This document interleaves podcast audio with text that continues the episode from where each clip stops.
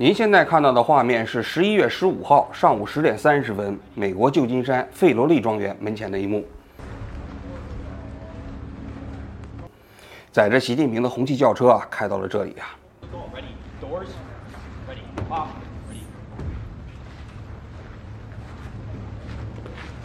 话说习近平的司机手有点潮啊，差点没有撞到那李兵。那李兵倒也反应比较机智啊，你往后退了一步啊。这费罗利庄园就是这次拜登跟习近平会晤的场所啊。这个庄园啊，已经有一百多年的历史了。最早呢，它是美国的一个富豪啊给自己设计的私人别墅。上个世纪的一九七一年，他的继任者把这座庄园献给了美国国家历史委员会。从此呢，它就由一个私人别墅变成了一个向公众开放的场所。这次拜登与习近平的会晤地点就在这个庄园里啊。这个庄园啊，大家可以看一下，门前它实际上是没有。水泥地的是一片沙地啊！为了欢迎习近平，专门铺设了红地毯，而红地毯的两侧呢，有礼兵在那儿等待。哎，习近平到达这个地点的时间呢是十点三十分，而拜登到达这个庄园的时间呢是十点二十三分。因为毕竟拜登是主人嘛，总是要早到一点啊。所以习近平下车的时候，拜登已经站在门廊那里啊，等待了习近平。两个人见面一握手啊，毕竟过去一年多没见了，双方也闹过一些不愉快。中间拜登给习近平打过几次电话，习近平就不接呀。就当时气球事件之后啊。President Biden, what's your message? What's your message to China today?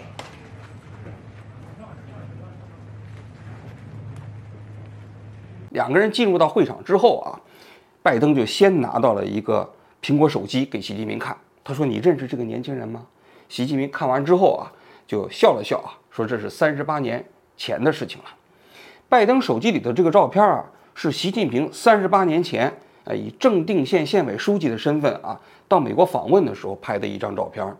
当年习近平只有三十一岁，他带领他们县里的几个干部啊，到美国去做农业考察，还在美国的一个农庄里啊住了几天啊。他们回城的时候路过了旧金山，就留下了这张照片。拜登这一次他拿这个照片给习近平看，也是想营造一个比较友好的气氛吧。所以呢，你可以看出来，其实美国这一次对习拜会也是相当的重视啊。根据这个会议的流程啊，哎，两个人进入到会场之后呢，先有一个公开的媒体可以报道的环节，双方呢幕僚都坐在那个边儿，然后拜登先发表讲话，紧接着习近平发表讲话啊。这个过程媒体在场可以拍摄。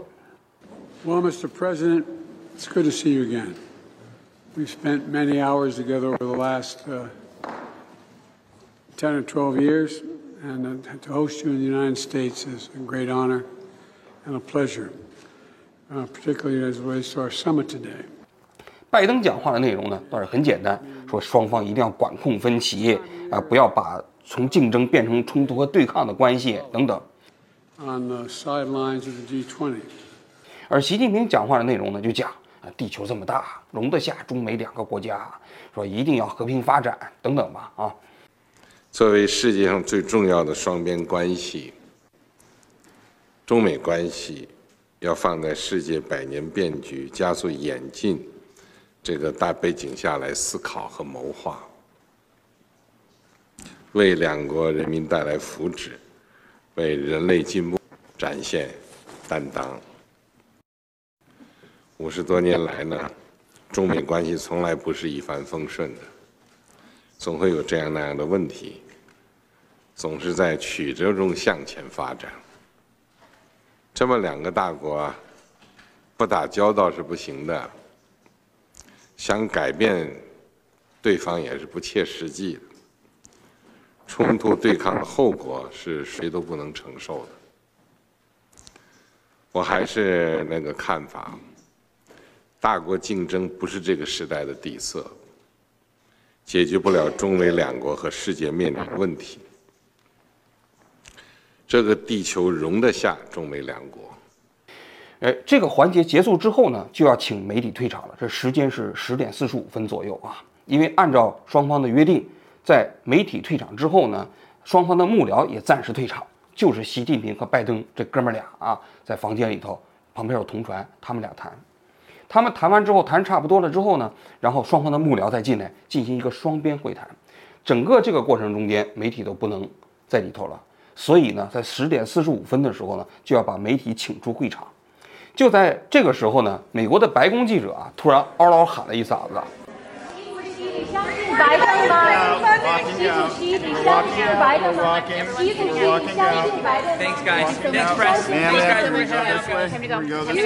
他说：“习近平，你相信拜登吗？”哈哈，他用中文呢啊，这个当时拜登也听不懂啊，但他觉得肯定有点懵啊。紧接着他又追加了一句英语，这句话拜登肯定是听懂了。他说：“你们彼此相互信任吗 Picking up and heading out this way. Thank you so much. Everyone's heading out this way. This way. Guys, this way. Thank you so much. Everyone's moving out.？” 那就是说，记者实际上是不太看好这次习拜会的啊。话说这次习拜会啊，确实是举世瞩目，因为中国和美国这两个国家确实是当今世界上最重要的两个国家，他们社会制度如此之不同啊，文化也如此之不同啊，然后呢，又同时是经济实力和军事实力最强大的两个国家，所以我过去曾经讲过，中美两国之间啊，有些冲突是结构性的。我当然，我这个冲突是打着引号，并不是双方一定要打仗啊。也就是说，双方在共处的过程中存在的这种冲突啊，就构成了未来三十年到五十年，可能是国际秩序过程中间最重要的主旋律啊。所以每一次中美元首的会晤啊，可能都对这个世界产生了极其深远的影响啊。所以呢，它非常重要嘛。话说啊，习近平这一次到旧金山啊，他是在十月十四号，啊下午两点三十五分抵达的。他到了旧金山的机场的时候，美国的加州的州长纽森，也包括美国的财政部长呃耶伦啊，到机场去迎接了他。迎接完之后，从机场到酒店，也就是瑞吉酒店，中间差不多有一个小时的时间。大家可以看，美国给的礼遇还是蛮高的，前面那摩托车方阵啊。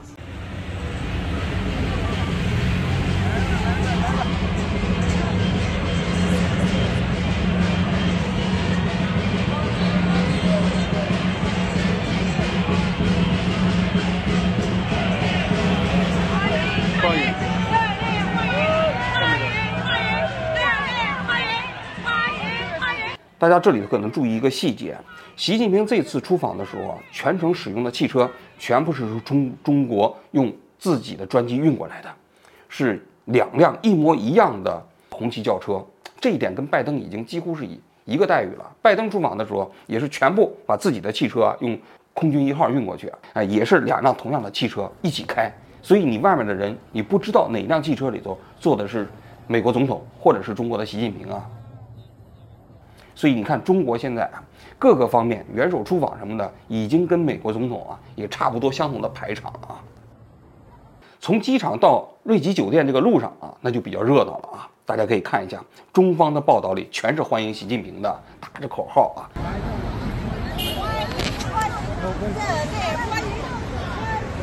我们我们还有这边的，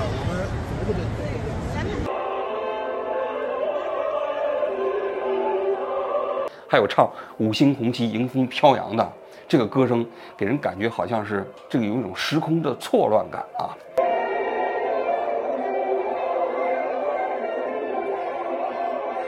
我昨天的节目就讲过啊，为了迎接这次习近平的访美啊，中国的大使馆，包括中国的同乡会、学生会，还有各种各样的商会啊，早就动员起来了，就动员呃所谓的打着引号的爱国华侨啊，到路边去欢迎习近平啊。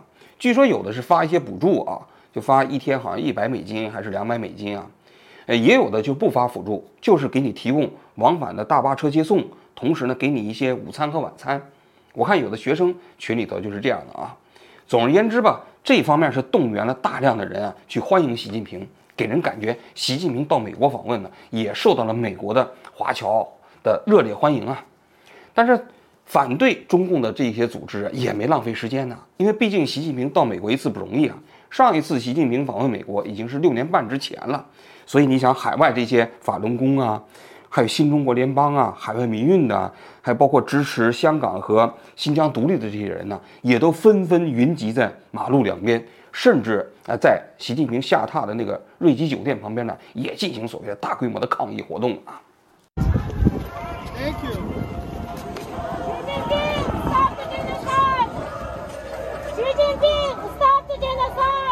Xi Jinping, stop the genocide! Xi Jinping's a liar!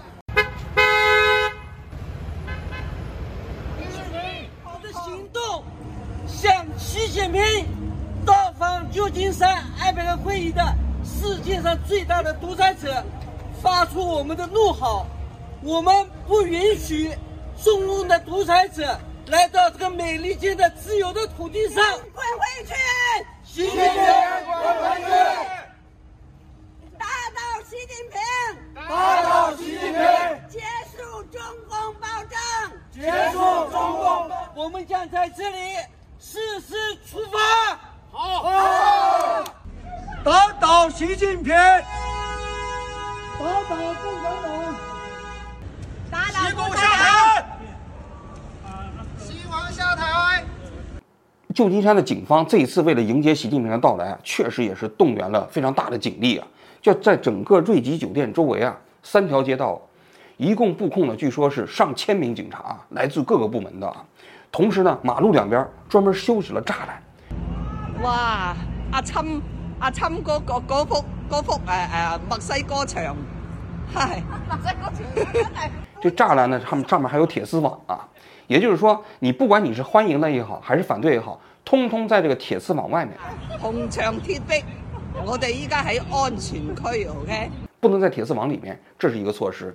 另外，我听到的一个细节是，他们警方有意的啊，就把欢迎习近平的这些队伍啊，或者说这些人群呢，安排的离酒店比较近的距离，然后那些反对的人呢，就被警方清到了一个较远的地方啊。我猜这样的安排啊，可能也是为了防止就是有可能出现的冲突。你想啊，那如果是反对习近平的，要是跟习近平的那个保安的人员发生冲突，那就不好看了。大家都知道，上一次胡锦涛访问美国的时候就出过岔子啊，当时在白宫呃演讲的时候，结果就被反对者给打岔，给打岔给打断了。那真的确实是比较煞风景啊。后来奏国歌的时候又说什么是中中华民国国歌，结果中方当时还对美国表示了非常强烈的不满，说这种事情能搞错？我们是中华人民共和国，不是中华民国，是吧？那所以这一次你可以看到了，旧金山为了迎接习近平的到来，那确实是做了非常精心的准备啊。不要动手，不要动手，不要動手，都大家心下，大家心下，那坐下，不要把過去的人不要打架啊，不要。那但是双方之间，就是双方的这些支持者之间，说那就不管那些了，所以他们还发生了比较激烈的冲突和摩擦。意見可以，你们动手啊？怎么办呢？你们动手啊？不动手，不要打我们的旗啊！你去抢人家的旗，那是我们的旗。好了好了好了，誰來誰來？我们要走，這這旗中國怎樣子啊？哎，都給呸呸呸呸呸呸！行了行了行了，走了走了走了。我看有人戴着那个皇帝的帽子啊，结果被那个支持习近平的，也就小粉红摁在地上打呀。当然这视频我就不放了，放完之后他可能會有黄标啊。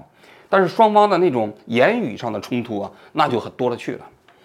所以你可以看到，习近平訪美啊，确确实实啊，在当地的华人华侨里头也引引起了非常大的反响啊。不过我在这里我我想说一句啊，我看到很多反对者就在那讲啊，说是不让习近平来到美国这样的一个自由的国家，赶紧滚回中国去。我觉得这种心态不好，因为说实在的啊，对于中国这样的一个国家，其实你是不能忽视它的存在的。你可以不喜欢它，你可以讨厌它，但是实际上任何一个主流的国家都没办法忽视中国的存在，都必须跟它打交道。那这是一个客观事實嗎？包括美国也是一樣嗎？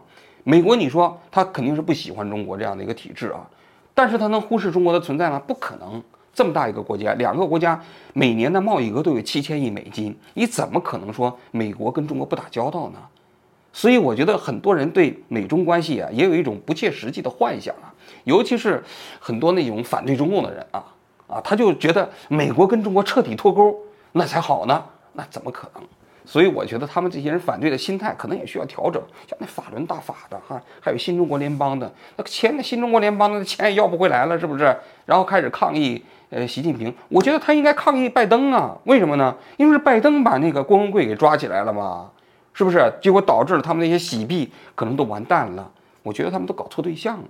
打倒習近平，打倒共产党。共产党，你完蛋了！打倒习近平，打倒习近平，打倒习近平，打倒習近平，打倒習近平。那咱们回过头来再说这个习近平跟拜登之间的会晤啊。習近平他的拜和拜登之间的会晤是从十点四十五分正式开始啊，一直聊到了一点三十五分左右左右啊。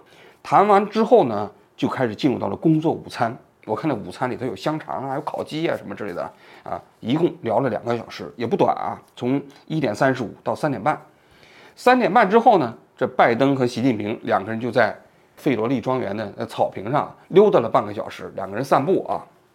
我看很多网友都在那说，这习近平也不懂英语，这这俩人咋聊呢？是吧？这回过头来啊，我给大家解释一下到底是怎么聊的啊。然后到四点钟，双方就开始告别了。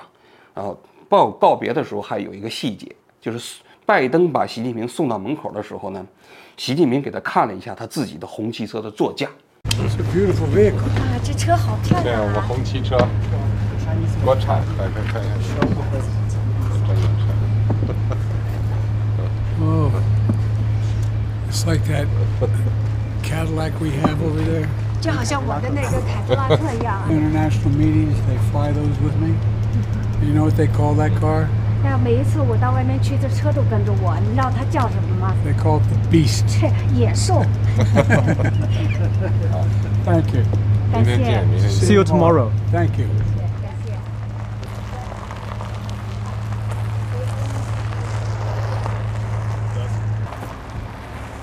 两个人结束会晤之后啊，双方的媒体啊就陆续把这一次啊，呃，习近平和拜登会见 的过程中间谈判的内容以及取得的进展啊，公布了出来啊。主要有这么几个方面的内容啊，我给大家讲一下。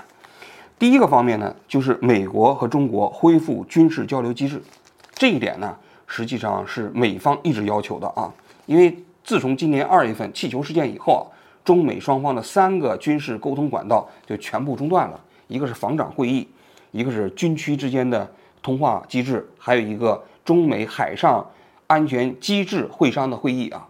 这三个机制，中方都把它停下来了。所以美国急于想要跟中国恢复这样的一个机制啊，因为中美两个国家如果没有一个军事交流机制，就特别容易擦枪走火嘛。而事实上这一年啊，中美在海上、在空中啊，也频繁发生一些小规模的摩擦啊。所以这个呢是美方特别需要的。呃，这一次呢，首先双方已经达成了一个协议啊，就是全面恢复军事交流机制啊。当然，这中间我给大家讲一下，还有个细节，因为这个防长机制，当时中国拒绝美国恢复的时候，就说你美国你制制裁我们中国的国防部长李尚福，你都制裁他，我还怎么跟你恢复呢？现在李尚福不是被抓起来了吗？不是消失了吗？所以呢，这个障碍也就不成，也就不存在了。所以你看，李尚福下台，也为中美关系啊的改善铺平了道路啊。第二个方面啊，就是打击芬太尼，呃，毒品嘛。就大家大家都知道，中美之间就芬太尼的问题啊，这都谈了多轮了。这川普当时到中国访问的时候，谈判的一个内容也包括芬太尼，就是中国有大量的化工企业生产芬太尼，然后呢，呃，原先是直接进口到美国，后来这个进口到不了美国之后呢，然后他们中国把这些芬太尼的前体啊进口到墨西哥，然后墨西哥的贩毒集团生产完之后呢，再运到美国啊。由于中国现在不是制造能力特别强吗？所以来自于中国的芬太尼的产品啊，大概占到了美国芬太尼毒品的百分之七八十，所以呢，这个危害比较大。结果呢，就是这一次双方达成一个协议啊，就是双方成立一个禁毒工作小组，中方也是前所未有的配合啊，这第二个方面，所以非常重要啊。第三个方面呢，就是全面恢复航班。大家都知道，中美啊至呃疫情之后啊，这个航班数量就在大幅降低啊。但实际上，疫情结束现在已经一年了，这个中美之间的航班数量啊，仍然只有疫情之前的十分之一，这就导致中美之间的航班这个价格特别贵，然后呢也供不应求啊。这确确实实也有问题，而是障碍已经不是疫情了，就是双方的政治因素。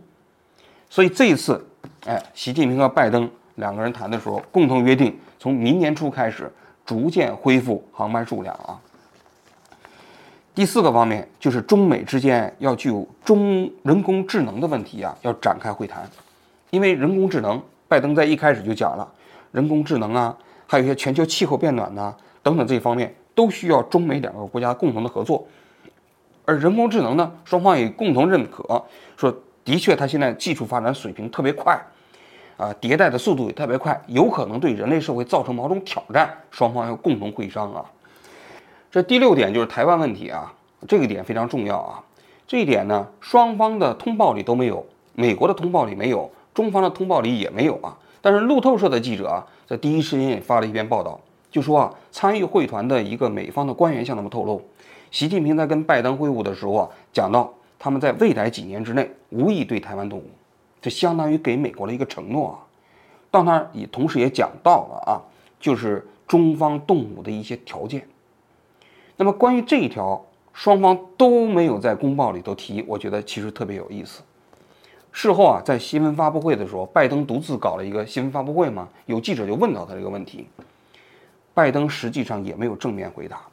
但是我觉得路透社的这个报道应该是真实的，也就是说，双方私下里就台湾问题实际上是有一个承诺的，但是这个承诺是不能公开的，因为现在台湾正在进行选举嘛。那么双方如果要是在这个时候公布一个对台湾比较敏感的信息，有可能左右这次台湾大选的结果，那可能呢，双方都不愿意看到这样的一个情景吧。总而言之，关于台湾问题，应该是习近平跟拜登啊有一个私下的比较明确的承诺，那这个对于拜登来说也是一个好消息啊。 Mr. President, after today, would you still refer to President Xi as a dictator? This is a term uh, that you used earlier this year. Well, look, he is. I mean, he's a dictator in the sense that he, he is a guy who runs a country that is uh, a communist country that's based on a form of government totally different than ours. 节目的最后啊，我要谈一谈这次习拜会啊，我自己的看法啊。我个人觉得啊，这次习拜会取得的这些共识啊， 应该说美国基本上实现了他自己事先的目标。因为美国最近一年以来跟中国在谈判的过程中，一直希望能够恢复军事交流机制，一直希望中国能够在打击毒品方面呢给予美方更多的配合，一直希望在气候变化领域内，也包括人工智能领域内啊，哎，中美建立一个对话和磋商的机制。这一些啊，在这一次的习拜会的过程中，全都实现了这个目标啊。所以美国应该说把它事先的那些目标基本都达到了。但对于中方来说呢，呃，情况就比较复杂了，因为中国跟美国谈判的过程中，最重要的目标是什么？我在上一期节目已经讲过了啊，就是希望美国解除对中国的制裁。这个制裁包括两个方面，一个是高科技领域的制裁，比如说芯片；另外一个就是贸易方面的制裁，比如说关税。但是在这次习拜会过程中，大家可以看一下啊，中方所希望的目标都没有实现，因为不管是美方放出来的消息，还是中方放出来的消息啊，都没有涉及到中美双方的贸易制裁问题啊。因为中美之间的贸易冲突和贸易的制裁，不是因为经济领域，而是因为政治领域。由于两国之间缺少政治互信导致的，所以中方现在的策略，在我看来，一定是希望首先主动示出善意，满足美方的一些基本要求，然后呢，再回过头来要求美方啊，在贸易制裁，也包括高科技领域的制裁方面呢，适当的进行放松。事实上呢，这一次中美双方的元首会晤过程中，双方已经达成协议了。在元首会晤之后，双方要有部长级的会议啊和会晤啊进一步的展开。比如说布林肯马上要访华，比如说中美之间可能要建立一个经济方面的联络小组等等这些啊，可能在未来的一段时间内，中方所要的东西啊才会慢慢慢慢的有可能实现，至少是部分的实现吧。毕竟在这次呃习近平访问美国之前。中国在领域经济领域内也主动释放了更多的善意嘛，比如说买大豆，呃，在习近平去之前就买了三百万吨大豆。原先在中美贸易摩擦的时候啊，中国已经把大豆的很多订单都转移到智利去了，就不从美国买了。但是现在又重新从美国开始买大豆了啊。同时也有媒体报道，在这次的谈判过程中，哎，中美双方还就波音737 MAX 型号的采购问题进行了谈判。大家都知道，自从2017年美国的波音737 MAX 型号出事儿以后啊，中国就再也没有采购过波音飞机了，基本都是在欧洲采购空中客车。但这一次呢，为了向美方示好，还不但采购波音飞机，还采购了波音737 MAX 型号。那这个型号啊，中国一直认为它有问题嘛，所以你可以看到，中国现在为了取得美国的信任，也是下足了血本啊。所以不出意外，我认为啊，美方适当的投桃报李，也是可以期待的啊。最后我还想讲一点呢，其实中美之间呢，确确实实啊，合则两利。哎，这个如果是对抗起来，对哪个国家都不太好，因为美方其实也需要中国的中国制造的产品嘛，而中国呢需要一个和平发展的国际环境嘛。那最近几年为什么中美关系会走得这么糟？我个人觉得还是因为最近几年中国的外交政策出了问题。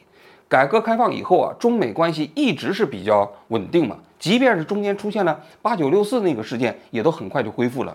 但是现在完全没有任何一个突发的事件，为什么中美关系却跌入了谷底呢？那还是因为外交政策出了问题，老是想四面出击，老是要四面树敌，最终呢导致美国啊对中国有高度的警惕，要去什么风险化呀，甚至要脱钩啊等等啊。那这样的结果对中国有好处吗？肯定是没有好处嘛。那你想一想，你最终现在做的坐下来谈判这个结果，如果你要是之间没有那么多对抗的话，何至于此啊？我们中国人不是有句老话吗？早知当初，何至于此嘛？这就是我给这次啊习拜会最后所下的结论。如果要是这种调子，我们继续往前走啊，中美之间不搞对抗，只搞这种所谓的竞争，我认为就是一件好事儿。也希望啊，中国的这些政策制定者啊，不要把它当做一个短期目标。即便是将来中美关系好了，经济发展起来了，也希望能够把这样的外交政策继续贯彻下去，这才是一个理性务实的外交路线。好，我今天就讲到这里，谢谢大家。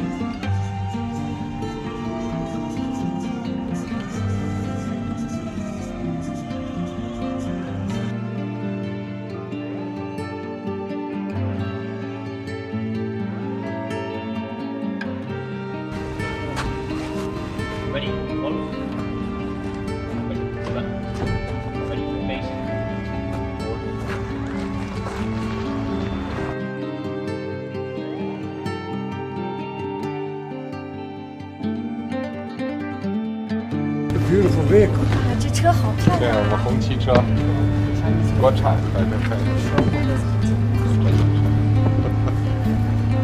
Oh, it's like that Cadillac we have over there. 这好像我的那个凯迪拉克。